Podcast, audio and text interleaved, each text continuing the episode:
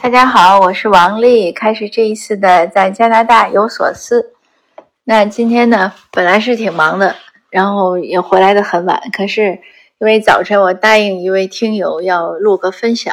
所以今天还是坚持录一下。这个要录什么呢？这个听友说，呃，他现在在国内，但是男朋友呢已经来加拿大了，正在办理，应该是正在办理移民申请，或者已经在办了。让他就已经办好了，大概是这样，就是，但是他没有拿定主意过不过来，因为他刚申到了国内的一个呃硕士，一个艺术方面的硕士，所以他有点犹豫。那我的建议呢，我说你就干脆过来申请，呃，你就不要在国内读了，因为国内读呢，你怎么也要两三年。那为什么我建议他过来申请呢？我说一下，因为主要有几个理由。首先呢，呃。就说读书本身吧，如果一定是想读硕士的，那我当然建议过来，因为你过来之后呢，嗯，它不仅是你学历是本地的，这样你将来找工作啊更好更好找，而且更容易受到人的认可，你都不用做学历认证了。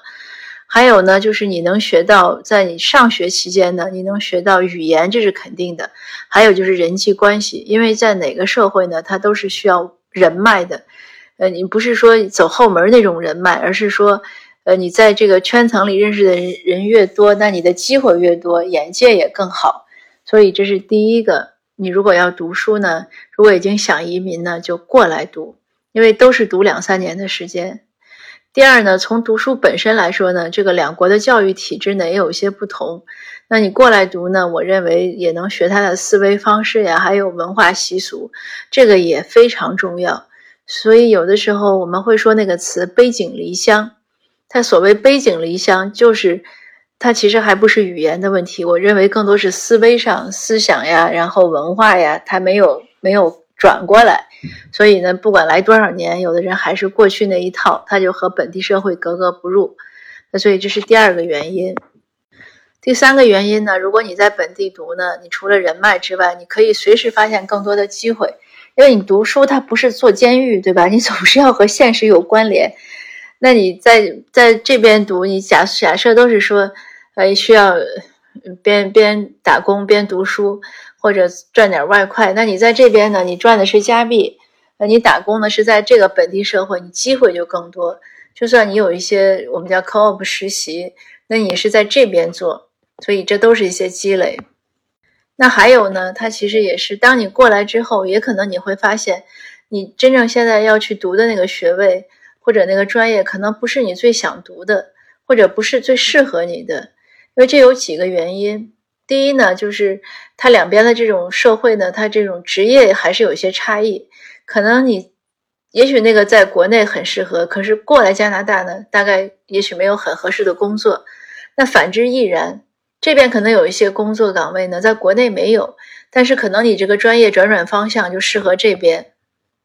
那还有呢？我们很多人的成长的过程中，其实没有很好的一个机会来问自己究竟想要什么，或者喜欢什么，或者想做什么。呃，或者就算有有的人，当然是从小，比如说父母让干嘛了，或者呃老师让干嘛了，或者就是哎周文说你要干嘛，他就干嘛了。那还有的人呢，他可能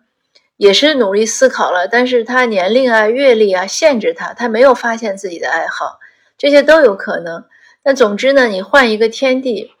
呃，有一个更自由的一个一个环境，因为在加拿大呢，他工作呀、什么岗位啊，他没有什么性别呀、年龄呀，就是几乎几乎没什么限制。你什么时候想干什么事儿，你想干什么事儿，他只要是合法的都没问题，所以能给你一个更广阔的一个天地，而且周围的人也会鼓励你。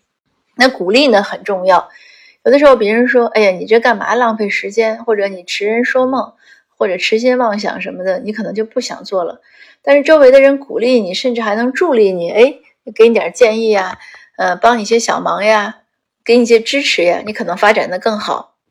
还有呢，就是我们出来之后呢，因为他的这种文化呢相对自由，它的限制少，它没有年龄，我说它没有什么年龄啊、性别啊什么限制。”我们每个人呢，你可能就会有更多的一些畅想，你就更敢做。就像鸟鸟讲说，你不要给自己设限。呃，你当然在国内，他也是这样，对年轻人肯定是更自由。呃，但是在在加拿大呢，就是你不管什么年龄，因为你看到周围的人都太自由了，这个环境呢也是个很重要的影响。嗯，所以呢，你自然而然的可能也就更放松。呃，还有我就说了，这边因为有一些它特定的一些客观情况，所以可能也能帮助。呃，就算所以我就说，你就算过来，你还是想读你的这个专业的硕士，呃，那你是一个更慎重的选择，也可能你就不想读了。我知道一个故事，都是一对夫妻，小年轻夫妻原来过来打工，刚开始呢是先生打工供太太读书，然后太太读书完了找找完工作呢去供先生读书，先生不想读了。因为他打工的时候呢，就在餐厅里做点心，他觉得他以前在国内从来没有做过这种就烹饪，因为那个年代嘛也没有烹饪课，他又是个男生，家里人也不教他。但是他一做烹饪之后，他发现他非常喜欢厨艺，他说这就是我想要的，我不想再去读什么机械啊或者怎么样，他说那个不是我喜欢的，所以这就是个很典型的例子。那当然，我就刚才说语言，语言是非常重要的。你过来读书呢，能学的语言很地道，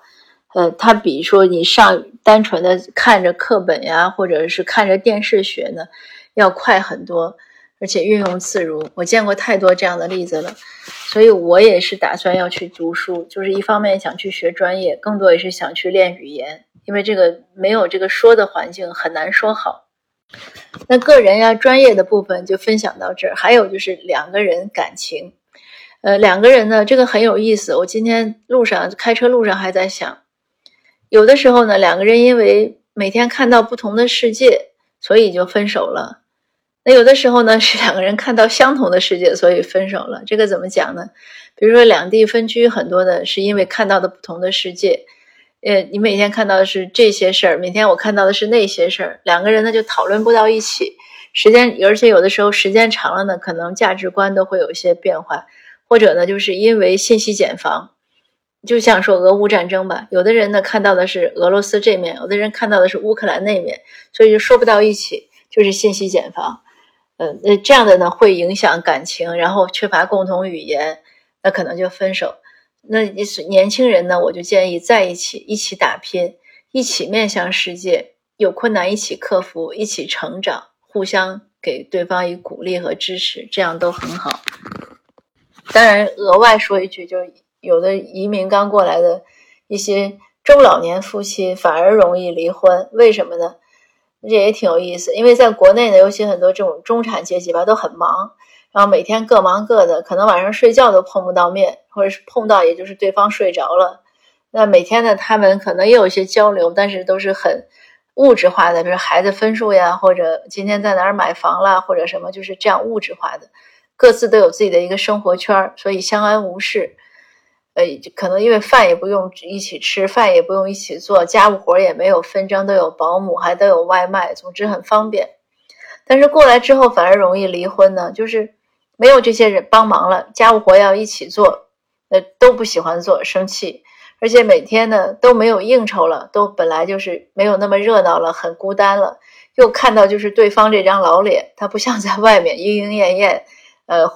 我们不能说花天酒地吧，但是也是每天这个很快乐、很愉快的场面。那回来呢很单调，然后也有这样心里的失落感，因为原来在国内可能都是这个总啊那个总。嗯，那一过来呢，都是老王老李了，那这样的也让人很失落。那因此呢，我也见过有一些中老年夫妻呢，过来之后，因为每天看到是一，每天就是在同一个世界中生活，看到同样的事情，反而离婚了。当然说远一点了，婚姻就是一种经营。今天我还跟一个小妹妹讲，嗯，她说她结婚的时候很仓促，我说这个都不遗憾，因为你就是精挑细选。这就是你的真命天子，他也可能离婚，因为婚姻就是一个经营双方的一个磨合，呃，一个互相的成长陪伴，互相的谦让，呃，互相为对方做出一些让步，然后也让自己做一些成长。那你不管说，当然说，呃，不是精挑细选，可能有点遗憾，其实也不用遗憾，因为你就是精挑细选了。如果你不经营，他也也是会失败的。那这个。呃，今天的分享呢就到这儿，嗯，然后谢谢您的收听，呃，我们下次见，谢谢。